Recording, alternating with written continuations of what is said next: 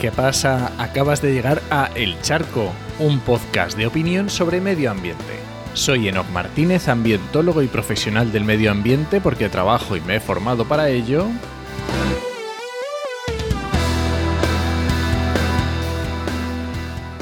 Y hoy voy a opinar sobre vegetarianismo e impactos ambientales. Lo primero, mm, vegetarianismo, veganismo, bueno, para el caso que voy a hablar hoy me es un poco igual, ¿vale? Porque voy a poner foco en, le voy a dar importancia, no a si un producto es carne, pescado, huevos, leche o lo que sea. Lo que le voy a dar importancia es al ciclo de vida de ese producto, de la semilla al plato, ¿vale? Pero vamos por partes. Vamos a ver, los impactos ambientales, así dicho, es algo muy, muy amplio que ya he hablado en otros programas sobre los problemas más acuciantes a nivel global, creo que en el Charco 9 hablábamos de ello. Y si elegimos, por ejemplo, el cambio climático, ¿vale? Que es uno de estos problemas que acucian al planeta, si nos fijamos solamente en el cambio climático, el cambio de dieta no es la solución primera y que va a determinar más en el cambio climático de, forma que todos podamos hacer. De esto hablaba en el charco 15. Hoy voy a dar muchas referencias.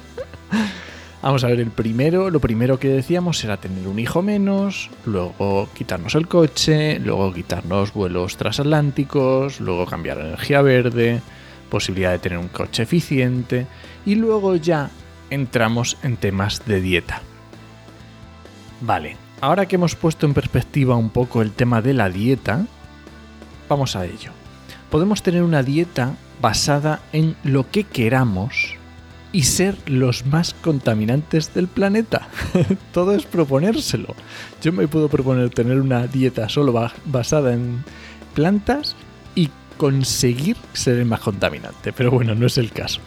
¿Por qué? Porque el tipo de producto no hace a la dieta más o menos contaminante. Vale, que sí, eh, que si es una dieta basada en vegetales es más probable que sea más sostenible, por supuesto. Pero estamos hablando de probabilidades, no estamos hablando de reglas, ¿vale? O de cosas fijas. ¿Que comer menos carne es mejor que comer carne más sostenible? También cierto, es muy cierto. Pero ¿qué es lo que va a hacer más sostenible o insostenible un alimento? Su ciclo de vida, su ciclo de vida completo. ¿Qué quiere decir esto? Desde que se produce, ¿cómo se produce ese alimento? ¿En qué terrenos?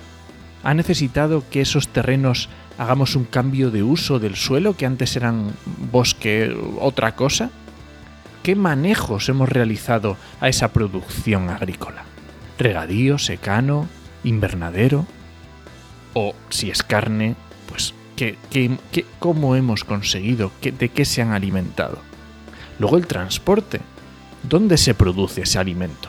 Que luego no es tanto como parece, que ya lo hablamos también en uno de los primeros charcos, el tercero. Luego, ¿qué hacemos con ese alimento? ¿Cómo se procesa? Quiero decir a nivel de, de fabricación. Lo que, lo que te estás comiendo ha pasado por procesos industriales. ¿Qué procesos industriales? ¿Son sencillos? ¿Son muy, muy, consumen mucha energía.